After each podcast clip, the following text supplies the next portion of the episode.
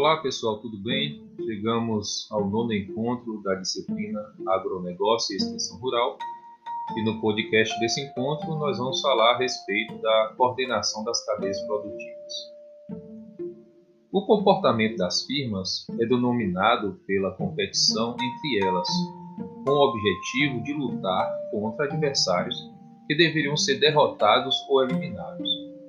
A competição aliada às incertezas e às turbulências do ambiente de negócio, faz com que ele esteja em constante mudança. Além disso, tais mudanças também se encontram ligadas à globalização, tecnologia, crescimento do individualismo, assim como variações da demanda. Nesse contexto, tem-se que o um ambiente organizacional seja caracterizado como dinâmico e complexo, desafiando as estruturas tradicionais de mercado. Tanto as pequenas empresas, as quais são vistas como independentes, como as grandes empresas, as quais muitas vezes se encontram integradas verticalmente, enfrentam dificuldades de adaptação às novas estruturas de produção e de mercado que surgem em função de tais mudanças. Diante disso, as empresas são levadas a alterar suas estratégias competitivas, repensando seus formatos organizacionais e melhor se adequar ao novo ambiente. As empresas atuam em um contexto formado pelas demais empresas formadoras de produtos e serviços. O funcionamento dessas empresas pode ser entendido por meio do conceito de cadeia de suprimentos que consiste nos processos necessários para a fabricação de um produto ou serviço, ligando fornecedores e empresas usuárias.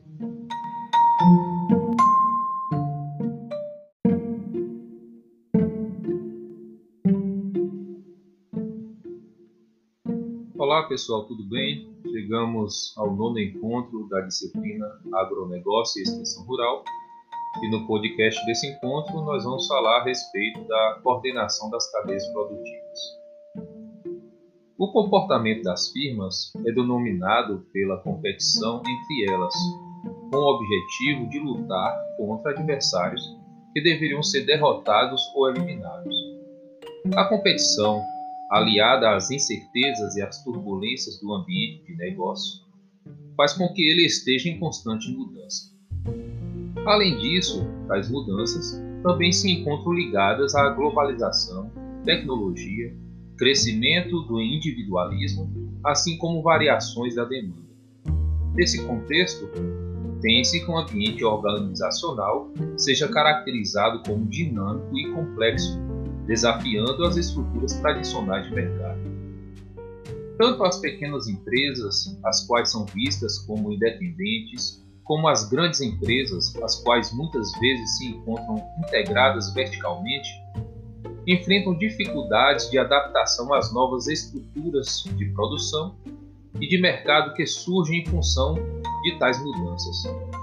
Diante disso, as empresas são levadas a alterar suas estratégias competitivas, repensando seus formatos organizacionais e melhor se adequar ao novo ambiente. As empresas atuam em um contexto formado pelas demais empresas formadoras de produtos e serviços. O funcionamento dessas empresas pode ser entendido por meio do conceito de cadeia de suprimentos, que consiste nos processos necessários para a fabricação de um produto ou serviço, ligando fornecedores e empresas usuárias.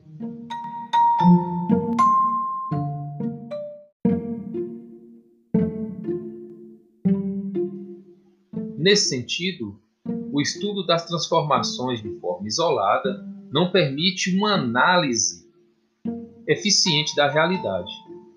A coordenação dessas cadeias requer arranjos institucionais complexos, os quais compreendem transações que podem se realizar via mercado, internamente e, de modo particular, pelo universo dos contatos, com diversos formatos e participantes.